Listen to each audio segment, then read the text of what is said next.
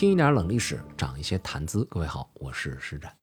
关于《红楼梦》的作者曹雪芹，啊，对于他的揣测有非常的多，说法也有很多。不是说这个人有多么的神秘，而是留下来的资料呢，并不足以告诉我们一个完全准确的，像我们今天的这个身份证一样，明明白白的告诉你此人什么时候生，什么时候离开人世，在哪儿生的，这么多年都干什么了。然后最近坐火车都坐了从哪儿到哪儿的，跟你一个车的都是谁？然后有没有是吧一些特殊情况？呃，不会的啊，古代没有这种能力，所以关于曹雪芹的很多事情，仍然不能够确定的说他一定是怎样怎样的。但是我们今天要讲一个和曹雪芹相关的这么一个小故事。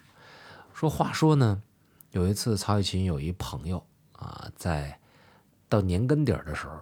到他家来串门啊，来拜访。其实那时候呢，曹雪芹他们家呀就已经不太富裕了啊。来拜访的这个人呢，也不是那么很宽敞。那怎么个不宽敞法呢？说这个人身体有残疾，因为他之前啊在从军的过程当中脚受伤了，所以走路呢并不很灵活。那么像这样的一个身体状况的人，他就没有办法从事重体力劳动。这个人呢还有一些文化。啊，就靠着卖画来过生活，但是靠卖画这东西就没有那么稳定了，是吧？即使甭说是他了，像欧洲那些名画家，他们要光指着卖幅画，然后解决一点家庭难题，我估计好多也都饿死了。很多人还是有人资助的，有了金主，他们才能够自由的去追寻艺术梦想。但是我们说的这曹雪芹这朋友呢，显然不是为了追寻艺术。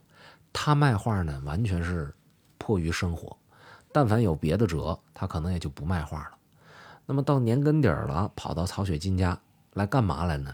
这事儿很简单，没有受过穷的朋友啊，恐怕理解不了。呃，简单来说吧，就是寻求帮助。啊，这这朋友姓于，叫于景莲。这个人呢，在和曹雪芹聊天的时候，就说自己现在过得不好。啊，怎么个不好法呢？就没有钱嘛，画卖不出去啊，对吧？卖不出去的话，那就就没没得没得买饭钱，吃不上饭了。说家里边也没有什么积蓄啊，儿子女儿呢年纪还小，说天天饿得哇哇哭，天还冷，这个状况真是让我身为一个男人，这真是，哎呀，死还死不起啊。就是叹气，很难过，说这话也很难过。你想想，一个爷们儿能跟朋友说这番话，他得是做了多大的、多大的心理斗争，做了多长时间的心理建设，他才能够说出这样一番话来。曹雪芹听了呢，也很难过，但是呢，无奈的是自己也确实没有什么能够帮助对方的这种能力，所以就只能就就就跟着说话呗，是吧？也不能很豪气的说我帮你，做不到。对吧？也不能说我帮不了你走吧，这太没人情味了，还不是那样人。哎，就在这个聊的过程当中呢，这于景莲就提了一个一个事儿，他说呀，我呢也没啥别的特别手艺，你说我要是但凡会干点别的，我也不至于卖画，卖画也卖不出去啊，是吧？现在卖画都不如卖风筝呢。哎，我听说呀，有哪个哪个公子就是有钱人呗，就买风筝，就是他买风筝呢，这。很舍得花钱，一出手就是好几十两银子。你看我还不会做风筝，我要会做风筝，是不是？你说我就会画画，对吧？你这这当时我学做个风筝多好啊，我何必呢？是不是？我就有这几十两银子，那够我们家活好几个月了。哎，这叹气，很难过。哎，结果曹雪芹听完之后，他说：“你不会，我会呀。钱呢，我肯定帮不了你了，我也没有这个能力。”但是呢，如果你愿意的话，我可以给你扎几个风筝。你不是说有那什么什么公子，你不认识吗？啊，知道他在哪块玩乐吗？是吧？我给你扎几个风筝，你去找那那公子，你卖卖试试去。那万一呢？要是可以的话，是不是这事儿你还能多过个好年什么的？哎，这于景莲听完挺高兴。哎呀，孟阮兄，那这这当然好了。嗯，要不咱开始吧，是吧？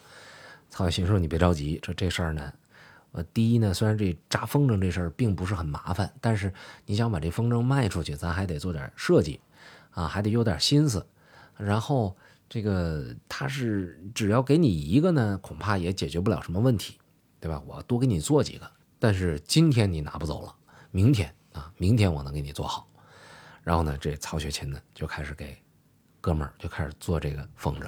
第二天，于景莲就把这风筝做好的这个就给带走了。哎，这带走之后呢，这人呢也就没信儿了。曹雪芹呢也不方便去问。那你想，这大年根底儿的，你上人家去，你是带不带东西去啊？带东西去，你自己没那么富裕；不带东西去，你去干嘛去了？所以也就没走动。很快呢，这除夕就来了。这一年过大年这一天啊，下大雪啊。曹雪芹呢在家里面，嗯，喜气洋洋啊，准备要跨年。哎，就没想到。这个于景莲啊，他腿那么不好，冒着大雪就来了，而且没有空手来，带来了很多的酒肉和菜，啊，面露喜气，就跟这曹雪芹就说了：“哎呀，孟阮兄，是吧？因为曹雪芹字孟阮嘛，是吧？这个没想到，没想到啊，你这几个风筝啊，卖了很多钱，是吧？你这些钱呢，足够我们家过年了。”那你看这个风筝呢，这是你给我做的，是吧？你教我，让我靠这个谋生。嗯，我觉得我不能独吞，那我觉得我们应该共享。哎，就把这吃的呀、酒肉啊就拿来，就跟这曹雪芹呢就对饮。这曹雪芹呢，哎，一看这大过年，你看这喜庆事儿是不是？我帮朋友，本来呢是以为我帮不上了，没想到呢还真就帮上了，他心里边也高兴，也高兴呢。哎，他就想说，假如啊，这天下人都能够有一点点的手艺，嗯，都跟那个这这老于这样，都能靠自己的双手，能够做个风筝，能够卖人与消遣，是吧？这不也是能够赚一个赚一个家用吗？贴补贴补啊！谁说你做这买卖就一定比你做别的事儿赚的少啊？再说还有很多人。他也没啥正经的能耐，没啥正经的营生啊，这不也是一个挺好的事儿吗？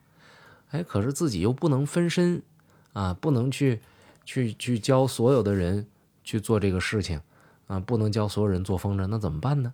哎，他就动笔，就写了一本书，叫《南药北渊考工志》，这个写的就是风筝的制作技巧，哎，他准备把这个书呢。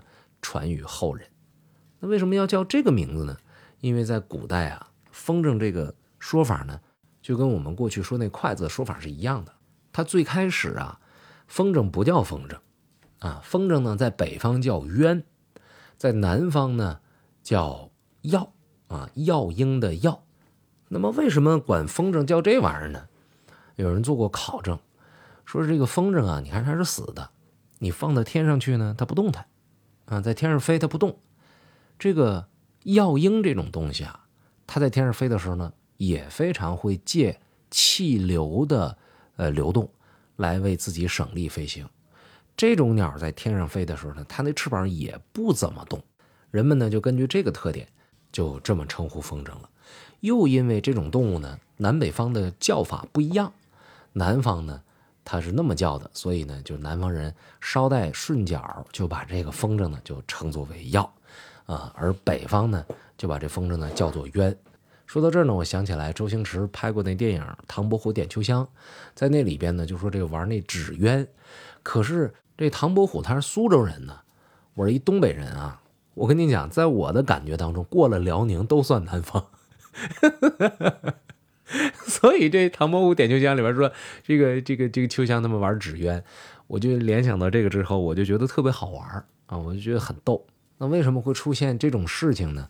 第一呢，就是这剧本是北方人创作的；第二呢，就是当年呃风筝从鸢或者从药改名叫风筝的这个过程，在剧本形成的时候还没有流行到作者所在的地方。或者是这个作者呢，就是想仿古一点啊，然后就就把这个风筝呢就写成写成纸鸢了。而这个事儿说起来也符合逻辑，因为风筝这词儿呢，五代时候就出现过，然后到了清朝的时候呢，他才最后定名啊。到今天，甭管是南方北方，都管它叫风筝。你要是管它叫纸鸢呢，就显得你很奇怪。各位可能没想到吧，风筝的历史非常非常的久远，最晚在唐代的时候，这放风筝这件事情就已经是老百姓非常喜欢玩的项目了。而那些上层社会的达官贵人呢，他们也很喜欢风筝，而且因为他们喜欢风筝。啊，也因为呢，民间操作这东西的人技术水平越来越高，所以在风筝的制作、花式和各类创新上呢，呃，下了很多的功夫。唐玄宗就曾经在开元元年，在山东蓬莱观看过八仙过海风筝的放飞。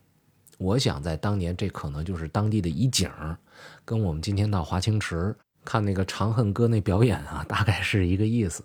而且你想想，这个手艺啊，能够把它做成，呃，节目给皇上看，就说明它的这个制作水平已经很高了。根据记录呢，唐朝的那个宫廷里边的风筝，有一些都是拿这个丝绢扎成的。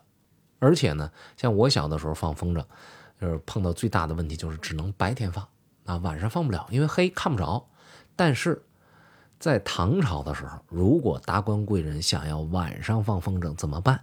谁能跟他们说个不吗？